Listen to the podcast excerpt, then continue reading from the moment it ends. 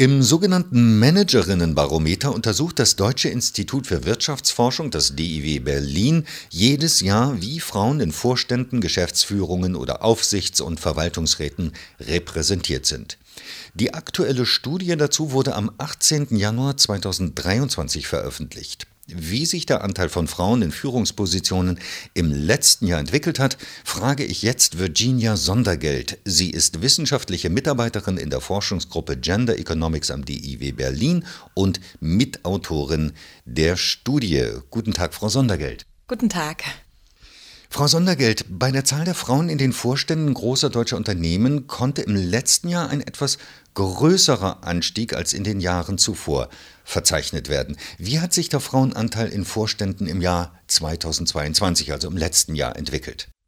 Ja, nachdem wir im Jahr 2020 und 2021 gerade in den Top 200, den umsatzstärksten Unternehmen Deutschlands, einen sehr großen Anstieg von ungefähr drei Prozentpunkten sehen konnten, hat sich diese Dynamik im letzten Jahr wieder etwas verlangsamt und wir sehen hier nur noch einen Anstieg von ungefähr einem Prozentpunkt auf nun knapp 16 Prozent an Frauen in den Vorständen. Wie ist es denn zu erklären, dass die Dynamik bei den Vorständinnen wieder abgenommen hat?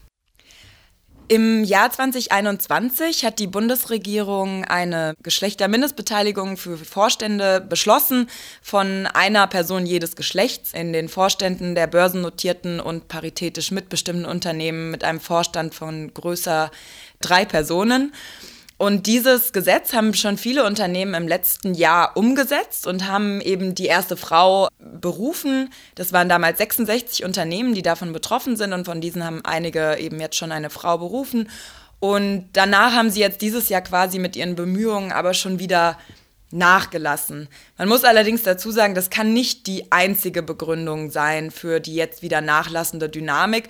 Auch in Unternehmensgruppen wie beispielsweise bei den Banken, bei denen praktisch kaum Unternehmen von der Mindestbeteiligung betroffen sind, hat sich dieses Jahr der Anstieg halbiert von nur noch 1,2 Prozent, während wir im letzten äh, Jahr noch einen Anstieg von über 3 Prozent verzeichnen konnten. Sieht es denn in Bezug auf die Vorständinnen bei den börsennotierten Unternehmen besser aus? Hier können wir in diesem Jahr beobachten, dass insbesondere in den DAX 40 Unternehmen die Dynamik aus den letzten Jahren weiter bestanden blieb. Und wir haben hier einen großen äh, Sprung verzeichnet von 17,5 auf nun fast 22 Prozent an Frauen in den Vorständen. Aber das ist wirklich sehr einzigartig für die DAX 40. Die anderen börsennotierten Unternehmensgruppen, der MDAX und der SDAX, da sehen wir eher eine Stagnation, wenn nicht sogar einen Rückgang, so um die 12 Prozent Frauenanteile. Wie hat sich denn der Anteil der Frauen unter den Vorstandsvorsitzenden entwickelt? Ja, auch hier ist das Bild etwas heterogen. In den DAX 40 haben wir, nachdem im Jahr zuvor die erste Vorstandsvorsitzende ernannt wurde, jetzt auch die zweite gesehen mit zunächst Carla Krivet bei Fresenius, die allerdings nach ein paar Monaten schon wieder abgetreten ist, aber auch durch eine Frau, nämlich Helen Gieser, ersetzt wurde. Das heißt, hier haben wir, hat sich quasi der Anteil verdoppelt, während in den anderen Unternehmensgruppen wir eher eine Stagnation oder auch leichte Rückgänge unter den Vorstandsvorsitzenden verzeichnen konnten. Wie sieht es denn bei den Aufsichtsrätinnen aus? Also wie war die Entwicklung in den Aufsichtsräten?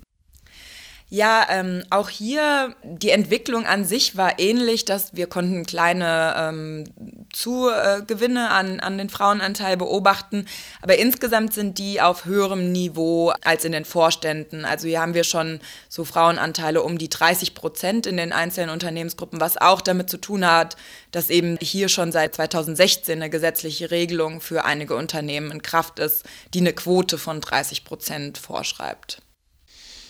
Unternehmen mit Bundesbeteiligung hatten ja bislang einen höheren Anteil von Frauen in Führungspositionen als privatwirtschaftliche Unternehmen. Konnte dieser Anteil gesteigert werden oder ist das ungefähr gleich geblieben?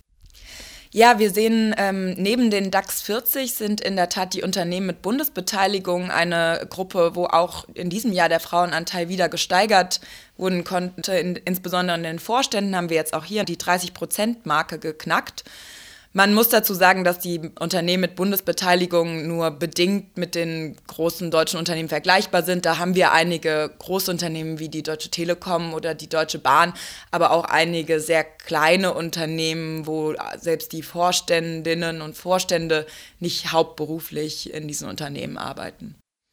Wie steht denn Deutschland beim Frauenanteil in Vorständen oder in Führungspositionen im europäischen Vergleich da?